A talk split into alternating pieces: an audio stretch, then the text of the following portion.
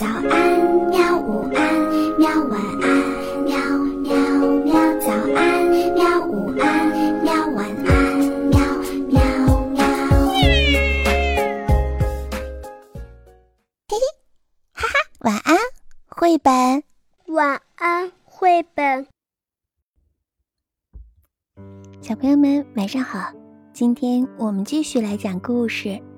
今天呢？我们要讲的故事名字叫做《会说话的卷心菜》。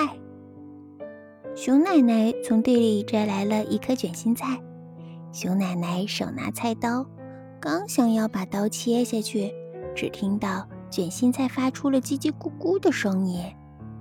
熊奶奶吓了一跳：“卷心菜怎么会有声音啊？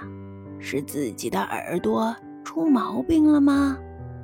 她再仔细听，卷心菜真的在叽叽咕咕地说着话。熊奶奶喊了起来：“天哪，卷心菜在自言自语呢！”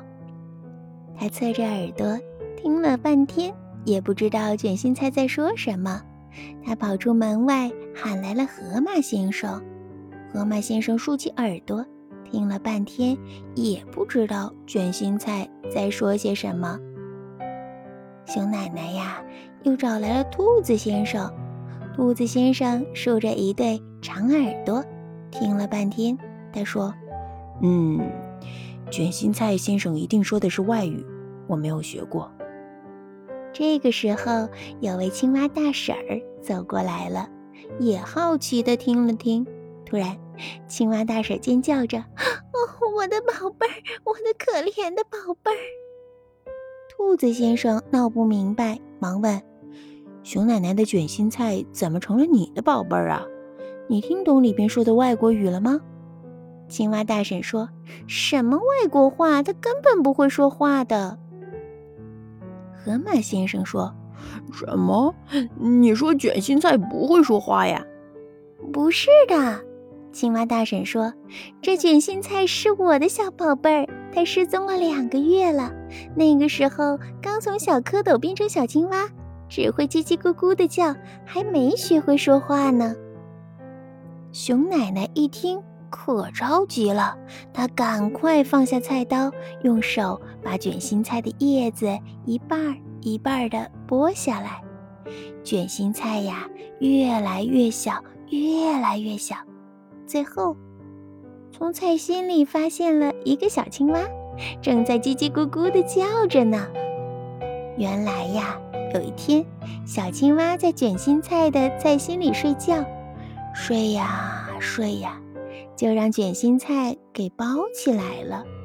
一包就包了两个月。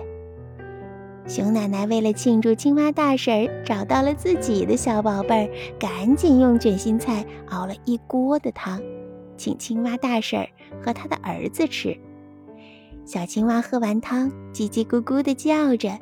青蛙大婶说：“我的小宝贝儿在称赞熊奶奶做的卷心菜汤好吃呢。”熊奶奶，谢谢你啦！青蛙大婶儿高高兴兴地领着儿子回家了。熊奶奶呢？从这以后呀，每逢切卷心菜的时候，总要先拍打几下，再用耳朵听一听。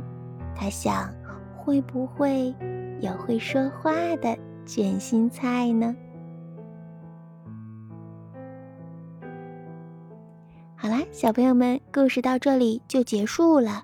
问你一个问题：卷心菜长得是什么样子的呢？嗯。如果你知道答案的话，可以和妈妈一起讨论一下，再来告诉我呀。好啦，晚安。好吧，晚安，绘本。可是我还想看看星星。